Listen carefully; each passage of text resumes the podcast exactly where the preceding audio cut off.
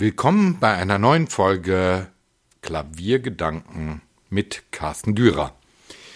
Es ist schon verrückt, immer noch trennen wir gerne die musikalischen Genres voneinander.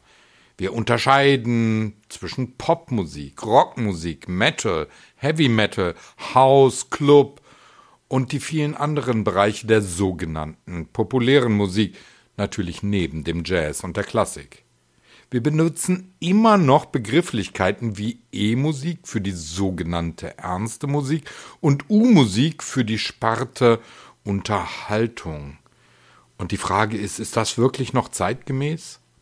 Wohl kaum, denn aufmerksame Musiker sind mit unterschiedlichen Musikstilen sozialisiert, versuchen, gerade wenn sie selbst kreativ und nicht nur interpretatorisch aktiv sein wollen, alle ihre Erfahrungen mit unterschiedlichen Stilen zu verquicken, da sie ihnen nahe sind. Sie entsprechende emotionale Erfahrungen mit diesen unterschiedlichen Musikstilen gemacht haben, in der Jugend oder bei ihren Entdeckungen in jüngerer Zeit.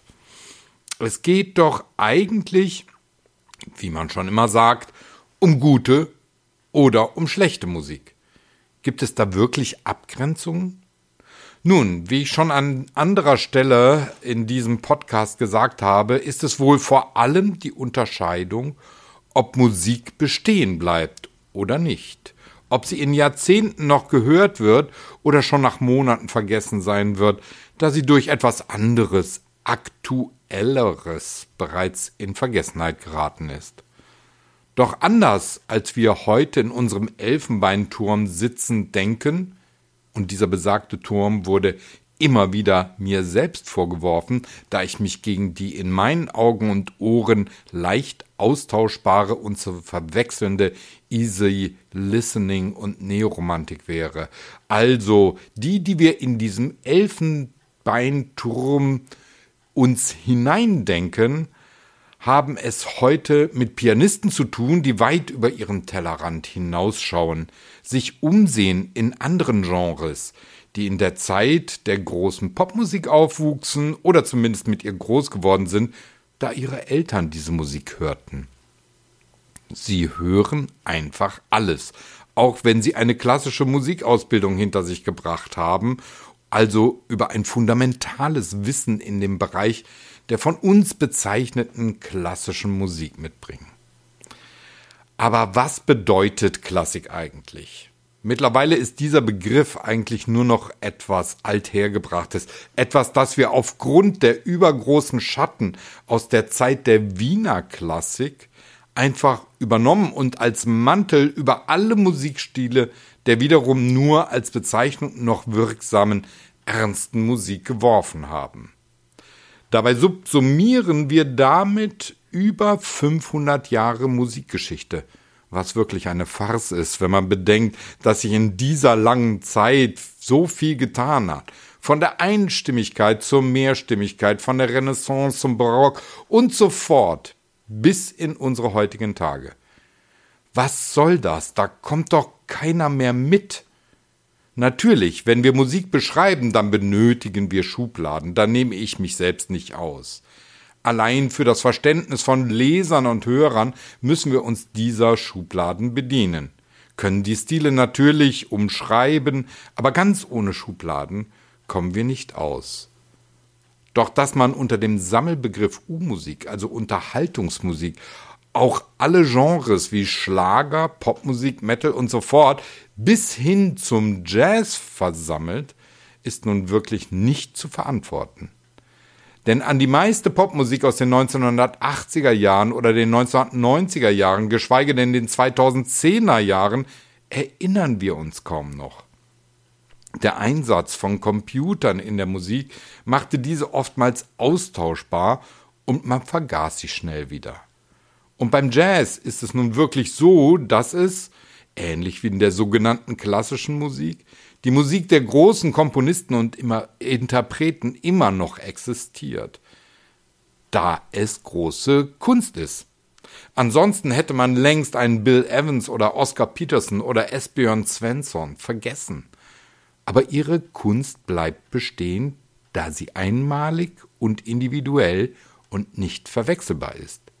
Zudem werden wir auch im Jazz, und hier ist auch der Vergleich mit der sogenannten Klassik richtig, immer wieder fast vergessene Künstler wiederentdecken, ihre Aufnahmen neu herausgeben, zur Freude eines breiten Publikums, die diese Musik liebt. Nun also haben wir es mit einer Generation von klassischen Interpreten und Jazzinterpreten zu tun, die aus allen Bereichen schöpft, die schriftlich komponiert, nicht nur improvisiert, aber dennoch in dem Bereich des Jazz verortet wird. Ebenso haben wir es immer wieder mit Künstlern der sogenannten Klassik zu tun, die wieder zu improvisieren beginnen und sich dabei auch aus den Standards des Jazz bedienen und damit letztendlich eine Tradition wieder aufleben lassen, die es in der Barockzeit wie in der Zeit der Wiener Klassik gab. Nannte man es damals auch gerne Fantasieren anstatt Improvisieren. Wie also sollte man eine Grenze zwischen den Genres ziehen? Wie gesagt, eigentlich sollte man das gar nicht machen. Denn die Verquickung von Genres ist sogar gewünscht, denn diese Verbindung erschafft Neues, Ungehörtes. Wenn wir darüber nachdenken, dass zu Beginn der 2000er Jahre ein Name wie Nikolai Kapustin noch wie ein gut gehütetes Geheimnis unter Kennern gehandelt wurde, da er den Stil des Jazz mit den klassischen Formen verband und alles, was improvisiert klang, ausschrieb, dann zeigt allein dies, wie sehr eine Verbindung von Genres etwas Neues erschaffen kann. Heute wird die Musik des 2020 verstorbenen Komponisten-Pianisten gerade von jüngeren Pianisten als ganz normal im Kanon des Repertoires angesehen und entsprechend häufig gespielt. Und genau da sind wir vielleicht auch am Geheimnis angelangt. Wir befinden uns in einem beständigen Wechsel der Generation und diese schreiben ihre eigenen und neuen Gesetze, was stilistisch in Ordnung ist und was nicht. Ein Jazzpianist wie Vadim Neselowski hat mit seinem Zyklus Odessa einen beachtlichen Klavierzyklus geschaffen, der allerdings weit über das übliche Jazzgenre hinausgeht. Oder die Klavierkonzerte, die wir heutzutage von modernen Komponisten hören, haben immer auch Einflüsse aus anderen Stilrichtungen. Und kennen wir das nicht längst von Komponisten wie George Gershwin, Igor Strawinski oder Maurice Ravel, die längst stilübergreifend geschrieben haben und erst später in den Kanon der sogenannten klassischen Musikwerke aufgenommen wurden? Oder Komponisten wie Alberto Ginastera oder Astor Piazzolla, die folkloristische Themen ihrer Heimatländer für akustisch traditionelle Instrumente geschrieben haben und wiederum Neues schufen. Auch sie wurden lange Zeit mit Argwohn von den vermeintlichen Hütern der hohen klassischen Musik beäugt und gehören heute zu den großen Komponisten. Es bleibt, wie schon erwähnte, eigentlich nur die Unterscheidung zwischen guter und schlechter Musik. Und natürlich ist dies schwer aus der Entstehungszeit selbst zu beurteilen, da Musik nun einmal emotional unterschiedliche Rezeptionen hervorruft. Und ich maß mir nicht an, darüber zu beurteilen, und ich maß mir nicht an, darüber zu urteilen. Und dann aber doch. Denn aufgrund von Erfahrung mit Musik gibt es bestimmte Elemente, die eine Musik zu etwas Besonderem werden lassen die Unverwechselbarkeit und die intellektuelle Komplexität, die nicht zu verwechseln ist mit Kompliziertheit. Denn kompliziert ist Musik, die die Emotionen immer wieder aufs Neue anregt, in keinem Fall. Sie ist nur gut.